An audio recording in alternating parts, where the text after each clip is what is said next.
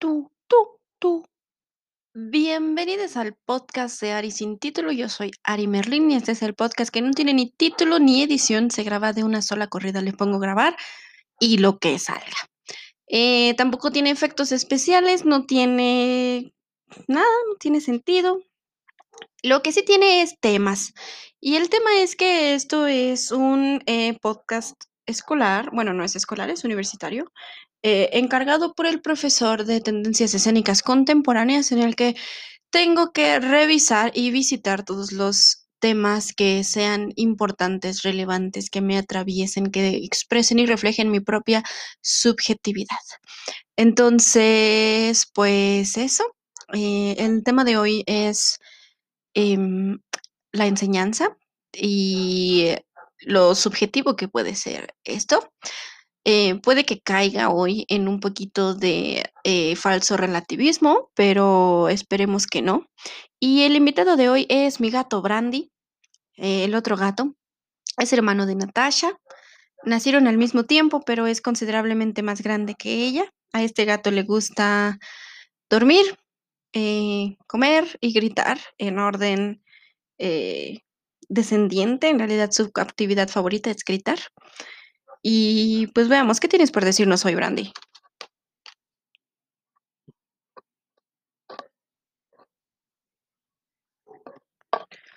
Bueno, no es un gato muy hablador. eh, lo que le gusta más es gritar y como no está en la oportunidad, no está en la bajo la condición de gritar, que es como que cuando va a molestar a la gente, pues como que le da igual. Y ahorita no estaría molestando a nadie si grita, así que pues no va a gritar, no lo creo.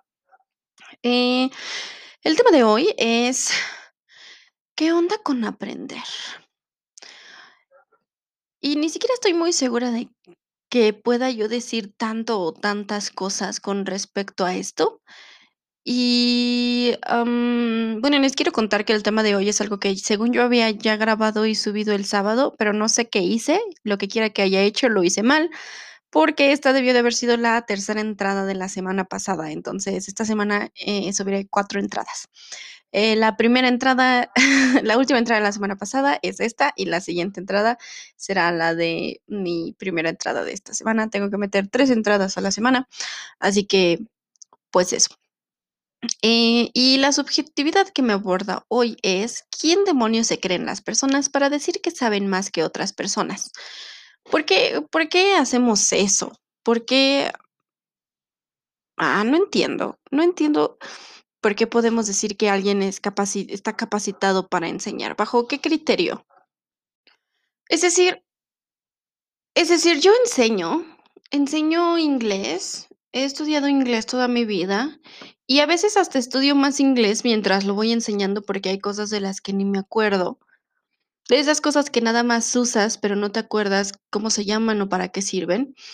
Y después, pues ya las tienes que revisar para enseñarlas y es así, ah, claro, esto tenía un nombre, ¿no? Por supuesto, no, no me acordaba de que eso era algo real que existía.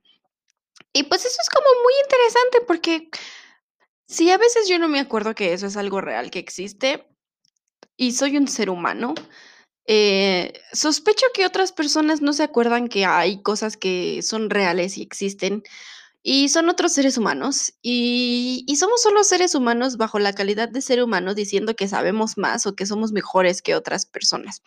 Ahora, eh, creo que una forma fácil de medir es esto de sé más, ¿no? Pero, ¿de verdad sabes más? O sea, ¿cómo podemos saber que alguien sabe más que otra persona? Porque tiene el conocimiento de un tema que otra persona no tiene el conocimiento. No estoy muy segura de que el conocimiento se pueda medir del 1 al 10. Entonces, me costaría trabajo poder decir, eh, que que alguien pueda saber más que otra persona en un tema u otro. ¿No sería más bien decir que sabe de esta orilla? O sea, creo que a lo que estoy tratando de llegar, o lo que estoy tratando de expresar, es que no creo que el conocimiento sea algo de una sola dimensión, es más bien un plano, un cuadrante. Y empiezas todo el mundo creemos que empezamos de abajo y vamos llegando hacia arriba, pero yo creo que, eh, en realidad es como que ni siquiera empezamos en el mero centro, sino que empezamos en un lugar, sí de abajito del cuadrante, lo que sería como el sur del cuadrante, bueno, de nuestro plano entero, eh, sí empezamos como en el sur, pero, eh, no hay forma de subir, o sea, podrías llegar hasta el norte y seguirías sin saber más que alguien que se fue completamente para el este, porque aunque tú hayas llegado hasta arriba, no sabes lo que sabe la persona que se fue completamente hacia el este.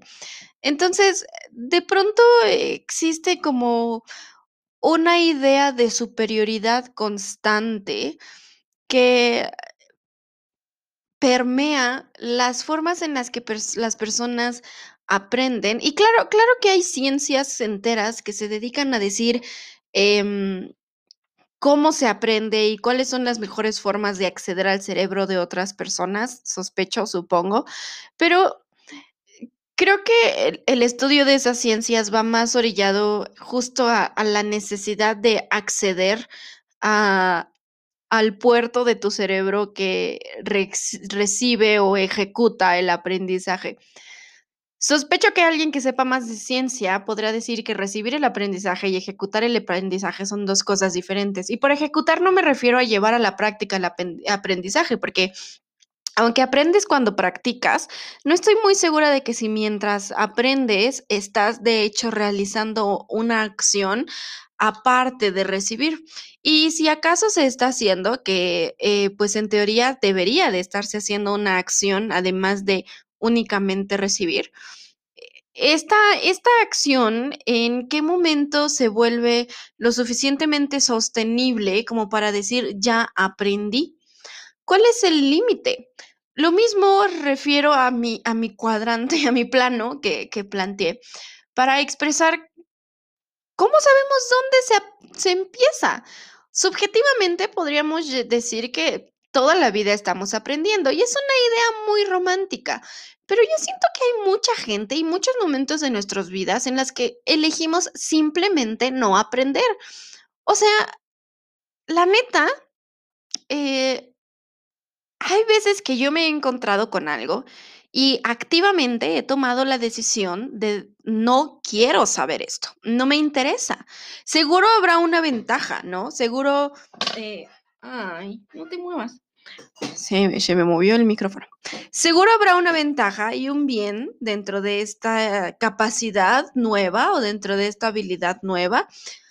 Aparte, ¿qué onda con eso? ¿Por qué todo lo que tenem todo lo que aprendemos es para una habilidad? ¿Por qué no puedo solo saber? Eso siempre me ha enojado mucho. Me enoja mucho que sea como de: "¿Pero para qué quieres aprender eso? ¿De qué te sirve?". Yo así de: "No es para que me sirva de nada, que te valga madres, quiero". Ay, diablos, yo dije que ya no iba a decir groserías. Em, que te valga, o sea, que te importe muy poco, yo quiero aprender eso y lo quiero aprender. Pero hay momentos en los que activamente he elegido no aprender cosas. Por ejemplo tengo en el poder tengo el poder en la palma de mi mano, eh, tengo el poder de investigar y buscar absolutamente todo lo que yo quiera. Eh, casi todo lo que hay en el mundo está en el Internet. Y lo poco que no está en el Internet, eh, el Internet mismo te dice que existen otras cosas. Hay muy pocas cosas que no existan que no estén en el Internet. No, al revés. Hay muy pocas cosas que existan que no estén en el Internet. Y si yo quisiera, podría aprender de tipos de coches, de marcas de coches. Así, cada vez que tomara yo un servicio de transporte, sea el que sea, y, el servicio de transporte, eh, en mi app, en mi celular, me dijera: "La persona que te va a eh, recibir, eh, viene en un automóvil de color tal, con las placas tal, y es el automóvil con nombre tal". Yo podría simplemente fijarme en el tipo de automóvil que está a punto de recogerme y no tendría que ir revisando placa por placa todos los autos que están estacionados afuera de zona rosa, porque no soy la única que acaba de pedir un servicio de automóviles. Pero no sé, no sé de tipos de autos y me interesa muy poco. ¿Podría yo en cualquier momento de mi vida, lo mismo que un día me desperté y dije: "Voy a aprender esperanto", podría sentarme y decir: "Voy a aprender de tipos de automóviles". Esto tendría beneficios en mi vida, como por ejemplo, reducir mis posibilidades de ser, eh abusada o secuestrada o en todo caso, por lo menos transada en un estado mínimo de la de la violencia patriarcal, eh, por lo menos transada, y podría evitar que eso me sucediera si yo supiera el tipo de automóvil en el que estoy a punto de subirme, si yo supiera cuál es la diferencia entre uno y otro, y si cuando alguien me preguntase en qué tipo de automóvil te subirás, yo en lugar de decirle uno azul medio cuadradito o uno rojo como que medio redondo de atrás, pudiera yo decirle el nombre del automóvil, pero no lo hago porque no me interesa. Activamente he tomado la decisión de no aprender de eso. No quiero. Me importa extraordinariamente poco. La forma en la que me importa poco es tan grande que es únicamente equiparable con mi poco interés en los deportes. Me gustan mucho los seres humanos, los lo me divierten mucho, y cuando son los mundiales o, mm, el Super Bowl o, mm, cosas, por el estilo, sé tan poco que solamente se me ocurren esos 2 ejemplos, la gente se emociona mucho y se ponen muy felices, y detenemos todas nuestras actividades del día por ver a una cantidad limitada de seres humanos entre 20 y 30 hombres en calzoncillos, eh, correr a lo largo de un campo de 90 metros, eh, atrás de un juguete. Y entonces los ves pasar el juguete entre ellos y los ves patear el juguete y agarrar el juguete con las manos y y tratar de utilizar el juguete con otras zonas del pie o con otras zonas del brazo o de la cabeza, y luego ves a estos seres humanos, eh, pegarse los unos a los otros porque su desesperación por el juguete es tal, eh, que son capaces de acudir a la violencia, cosa que no es difícil en la estructura social en la que vivimos, acudir a la violencia es, eh, casi un algo inherente, es está tan introyectado que pareciera una solución común, práctica y sensible ante querer obtener el juguete, que si lo piensas en realidad, ¿por qué habría de serlo, no? Pero bueno, que seguro habrá antropólogos o sociólogues que que que nos digan que, pues, al ser humano le gusta jugar con juguetes, y entonces yo diré: "¿Sabes qué? Eso tiene mucho sentido", ¿no? Pero la cosa es que la banda se pone bien intensa, y y no son las personas que están jugando con el juguete, solo están viendo a otras personas a través del la pantalla jugar con el juguete, y y eso me da mucha ternura, porque yo también a veces veo a través de una pantalla a otras personas haciendo cosas que me divierten, me entretienen, cosas que me gustaría hacer, o cosas que, aunque no me gustaría hacer, son entretenidas para mí de ver.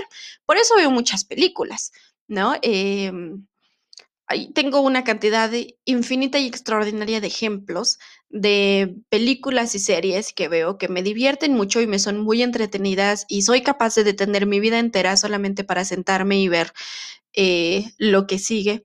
Y desafortunadamente no veo ni películas ni series sobre gente jugando con un juguete.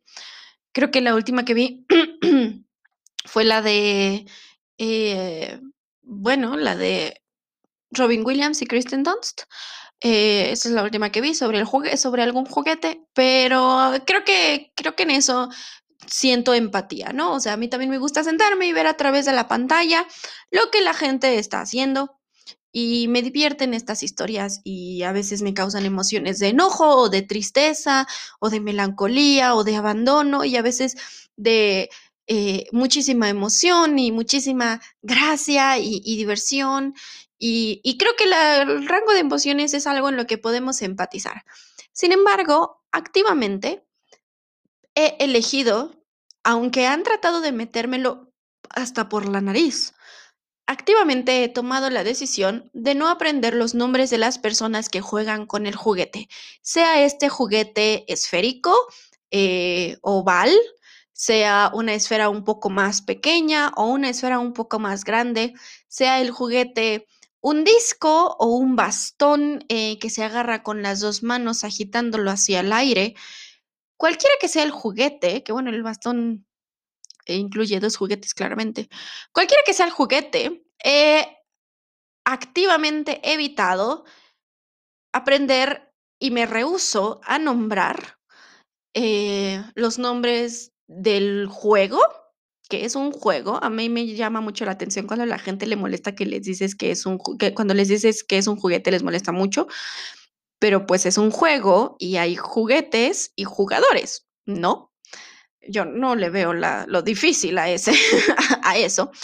Y no quiero aprender el nombre de ninguno de los seres que juegan, ni quiero aprender el nombre de los juguetes, ni las reglas en las que estos juguetes pueden o no pueden existir en el campo que podría o no ser de 90 o de 10 metros, me interesa muy poco. No me interesan los colores que utilizan cuando están jugando, ni qué colores debería de utilizar el que tiene el juguete. No me interesa el color que el juguete debería de tener en diferentes estados y situaciones. No me interesa si el juguete tiene que entrar entre una tela, eh, aperturada, eh, de forma muy amplia, si es cóncava o convexa, si es también un disco, si es acaso un triángulo, un diamante o un paralelogramo. El juguete me importa extraordinariamente nada. Nunca me ha importado y nunca me va a importar. Ahora, esto es muy estereotípico de mí. Soy una persona, em, que estereotípicamente no ha elegido participar en los deportes. Y una de las razones, el motivo más grande por el cual no he, decidido no participar en los deportes es porque no me gustan estos deportes de este juguete. Sin embargo, si el juguete dejara de ser eh, tan valioso, podríamos decir que sí hago deportes, eh, solamente que los deportes que hago no tienen absolutamente nada que ver con los juguetes famosos, ¿no? Entonces, eh, si no fuera porque toda la primaria, la secundaria y la prepa y toda mi vida escolarizada perteneciente a la SEP me hubieran dicho que el juguete es lo más importante de mi vida, probablemente yo seguiría haciendo deportes el día de hoy, pero cuando era pequeña corría y era muy buena, tengo muchas medallas de cuando corría. Y correr no involucra ningún juguete y me gusta, me gusta correr. Me gustaba, era algo muy divertido. Y seguro si no me hubieran querido meter el juguete, cualquiera de ellos, eh, por por los oídos para que penetrara mi cerebro y lo viera yo cada domingo y consumiera cosas mientras veo a los jugadores jugar el juego con el juguete, seguro yo estaría más apasionada por los deportes que ahora que soy la persona estereotípica, que soy como la artista hippie que eh, hace tai chi y lee libros y no juega con ningún juguete y no sabe quién juega con el juguete este fin de semana ni quién ganó en el eh, super partido de jugar con el juguete eh, que, se, que fue presenciado por miles de millones de personas, en el que a veces, justo a la mitad, alguien canta. Desconozco por qué, desconozco para qué y desconozco a ese alguien. Me acuerdo solamente que vi el de Madonna y pues imagínense cuándo fue. Creo que es muy importante expresar que todo lo que sé del juguete es porque me han obligado a saberlo. Y ahí es en donde reitero y vuelvo al punto. ¿Quién demonios se cree la gente para venir y expresarme todo lo que quieren sobre automóviles y sobre juguetes? No quiero saber, no me interesa, no quiero saber. Ahora, para cumplir otras reglas un poco Em, menos estereotípicas del, eh, del, personaje tipo que soy, em, vamos a hablar de cocinar. No me interesa cocinar, no quiero. Si quisiera, podría hacerlo. Lo mismo que puedo investigar sobre automóviles o sobre juguetes, eh, podría investigar sobre cómo se cocina y no lo voy a hacer. No quiero bordar, no me interesa bordar. Admiro mucho el bordado. Tengo un bordado en mi pared y un bordado en mi mesita de noche. Me gustan mucho. No quiero bordarlo, no quiero hacerlo, me interesa muy poco cómo se hace. Tampoco me interesa cómo se hacen las salchichas, aunque todo el mundo haya dicho que nunca pregunte para que yo vaya y pregunte y me entere cómo se hacen las salchichas. Y aun cuando sé cómo se hacen las salchichas, no me interesa porque me gusta consumir embutidos. Trato de, de reducir mi consumo de carne tanto como puedo, tanto como me es posible. Y incluso a veces aunque no me sea posible, es como de, bueno, no voy a comer carne hoy. Eh, no estoy completamente en el área del veganismo aún, más por, eh, más por egoísmo que por otra cosa, pero voy a comer salchichas porque me gusta comer salchichas y no me interesa saber cómo se hacen las salchichas, ni cómo se procesan los nuggets de Mac. Bueno, los nuggets. Amo los nuggets. Los amo. Y no quiero saberlo. Ahora, cuando una se inscribe en una universidad y dice, no quiero saber esto que me está diciendo el profe, ahí es en donde dices, bueno, y entonces, ¿para qué te inscribiste? O sea, si se te dio un programa, si se te dijo que esto iba a suceder. Sin embargo, algo que no nos preguntamos es, ¿por qué nadie podemos decir, no me gusta que este profe me diga esto? Y eso es algo también un, un es bastante subjetivo, creo que es un área eh, muy común por abordar incorrectamente, porque usualmente es, no me gusta cómo me está diciendo esto el profe, porque no es de mi agrado particular. Y eso es pues en donde se pierde cualquier cosa que, que podamos admirar eh, de alguien que tenga la valentía de decir, no me gusta que esto se diga de esta forma. Tengo un ejemplo muy claro del cual voy a tratar de hablar tan vagamente como me sea posible, pero hay un par de profesores en mi universidad, en mi carrera, en los últimos, en este último año que he tomado clase, en los últimos 365 días que he tomado clase. Una profesora es amada terriblemente, la otra es despreciada. La que es despreciada se reclamó que no les gustaba cómo daba la clase sin absolutamente ningún, ninguna base. Eh, yo elegí no participar en ese reclamo porque pues yo no, yo no la desprecio. No tenía ninguna base, no existía ninguna base más que no me gusta. Y pues, o sea, es decir, hay muchas cosas que a mí tampoco me gustan, pero no por eso voy a cambiar una cosa entera que es funcional y enriquecedora para mí, solo porque no me termina de convencer, por ejemplo, el corte de cabello de una persona. Es como de vamos a ser un poco eh, honestas con esta vida real en la que estamos viviendo. ¿De verdad? ¿De verdad queremos eso? Entonces, eh, no me gusta, de pronto no tiene ninguna validez. Debería de tener mucha validez, pero de pronto no tiene ninguna validez cuando hablamos de la funcionalidad de las cosas que estás ejecutando. Tengo, por ejemplo, aquí enfrente de mí un pizarroncito que me compré para poner como las cosas que luego se me pueden olvidar por no revisar mi lista o mi agenda o lo que quieras, como las horas de ciertas juntas o el código de eh, una reunión de Zoom. El pizarrón es feo no me gusta, pero es muy útil y me costó 20 pesos. Entonces, em, pues X, o sea, no me gusta, no es una razón suficientemente válida como para tirarlo. Es un pizarrón que, que fue funcional y que cumplió su objetivo. Y que de ser posible, claro que siempre queremos tratar de hacer las cosas que más nos gustan, eh, y que además sean funcionales, pero a veces no siempre lo que más nos gusta va a ser lo que más nos conviene. Y hay veces en las que puedes decir, pues este pizarrón está medio feo, pero es considerablemente más funcional que el que me gustaba, porque el que me gustaba ni tenía espacio, ni se borraba bien. Entonces, pues a quién queremos engañar.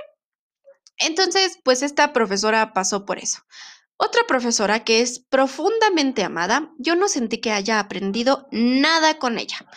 Practiqué mucho, eso sí, eh, me sentí insultada varias veces en su clase, eh, varias. Y no solo yo, sentí, sentí eh, hostilidad con respecto a otros de mis compañeros, más de una vez, y con respecto a otros profesores, más de una vez. Y esta hostilidad me puso muy incómoda y me hizo no querer trabajar con ella, lo cual terminó en que usualmente cuando pongo mucha pasión en mis trabajos, porque me gusta poner mucha pasión en mis trabajos, entregara yo un trabajo al que terminó ella por ponerle un 8. Habrá usted, querido público, de saber que yo no saco ochos. Entonces fue para mí muy extraordinario y muy impresionante darme cuenta que Saqué un 8 y no solo lo merecía, sino que me importaba muy poco tratar de cambiar esa calificación, porque yo lo que quería era no volver a verla jamás. Esta profesora es una de las favoritas y todo el mundo habla muy bien de ella, la aman, se han hecho sus extraordinariamente buenas amigas y no culpo a las personas. Yo también me he hecho extraordinariamente buena amiga de muchas de mis profesoras, eh, profesores y profes en general. Eh, no les culpo, pero Ahí, ¿cuál de las dos tiene derecho a decir que ha enseñado? Las dos enseñan, ¿no? Y la forma en la que enseñan es algo real que existe, es algo que podemos apreciar. Obtuvimos conocimientos claros, eh, marcados, los objetivos fueron cumplidos, pero ¿quién tiene el poder de decir que a pesar de que sabe del área de la que habla y tiene la capacidad, porque ahí va el problema, yo tengo la capacidad de pararme enfrente de un grupo de personas y hablarles de este grupo reducido de temas y decirles que solo porque yo los conozco y ellos no, yo sé más que ellos. Estas dos mujeres se sentaron cada quien en su esquina y nos hablaron de un grupo reducido de temas guiado por un programa operativo y nos dijeron que porque ellas lo conocen y nosotros no, ellas saben más que nosotros. ¿Eso es suficiente para poder decir que estás enseñando? El dar una clase es solamente conocer un área que el alumno no conoce, idealmente, o es saber algo que el alumno no sabe y enseñárselo, o es saber algo que el alumno no sabe y enseñarle cómo es que lo sabes, o es enseñarle al alumno que tú sabes las cosas y que ellos no las saben. ¿Quién enseña? ¿Quién tiene la capacidad de enseñar? ¿Y por qué creen que pueden venir e intervenir en nuestras vidas y meternos los nombres de cosas hasta por los oídos? Porque saben más que una. No estoy segura de si me estoy dando a entender, pero se me ha acabado el tiempo. Eh, Creo que la figura de profesor es una de las figuras más importantes de la sociedad. No me malentiendas, querido público. Creo que los profesores, las profesoras y todo, toda persona que se dedique a enseñar eh, debería de ser elevado al nivel en el que tenemos ahora los políticos. Pero me interesa mucho, una vez dentro de esta área, cuestionar y explorar por qué, o sea, ¿quién se creen? ¿O quién decide? ¿O cómo sabemos? ¿Cómo sabemos que alguien está aprendiendo? ¿Cómo sabemos que alguien aprendió? ¿Cómo sabemos que alguien sabe? ¿Solo porque dice que sabe? ¿Y cómo sabemos que la persona que se está parando enfrente de nosotros ahora a través de una pantalla verdaderamente nos está diciendo? O sea, yo podría decir, bienvenidos a la clase de francés y de pronto ponerme a hablar en árabe. Y si usted no sabe francés, no sabrá que yo no le estoy enseñando francés. Ahora, ese es un relativismo muy interesante, porque si usted supiera francés, podría decir eso no es francés, pero, o sea, ¿dónde está el límite? ¿Dónde está el límite de poder decir, ¿cómo puedo confiar en que la persona que está enfrente de mí de verdad me está diciendo todo o no me está inventando algo? Yo luego siento que sí medio me están inventando cosas, la verdad. Eh, no todo, pero de pronto cuando haces una pregunta a, alguien y no estás muy segura de cómo te contesta y medio te contesta algo, es así de yo creo que esta persona no se había cuestionado eso eh, hacia sí misma y creo que hubiera sido más fácil que hubiera dicho así como no, pues la verdad que no me había cuestionado eso, a que me dijera el choro que me echó porque no estoy muy segura de que esa sea una respuesta. Y entonces como alumna, cuando te preguntan si quedó clara, tú le dices, pues sí, güey, pero no. Creo que... Mm, Creo que el poder de enseñar es lo más importante que tenemos y por lo tanto deberíamos de cuestionarlo más, porque además existe esta cosa que ya no me va a dar tiempo de hablar, que es toda la gente que cree que no tiene la capacidad de enseñar algo, como si sus conocimientos fueran menos importantes solo porque no son aceptados por un grupo de personas que tienen otro conocimiento, otra serie de conocimientos de un grupo específico de temas muy particulares. Entonces, ¿por qué alguien podría no enseñar? Claro que hay cosas muy reales que dicen así como de, bueno, o sea, no, si no sabes francés, no me puedes enseñar francés, pero creo que todo el mundo tiene la capacidad de enseñar y todo el mundo tiene la capacidad de aprender y son fronteras que deberíamos de analizar más con respecto a la frontera y no con respecto a lo que quieren lograr eh, en ese lugar al, al, que pertenece la frontera. Deberíamos revisar más la frontera y menos el terreno. El terreno es importante, pero ya se ha eh, revisado. Deberíamos empezar a revisar las fronteras. Ya no tengo tiempo. Esto fue todo en el podcast en título de Ari Merlin. Yo soy Ari Merlin. Gracias por escucharme. Tú, tú, tú.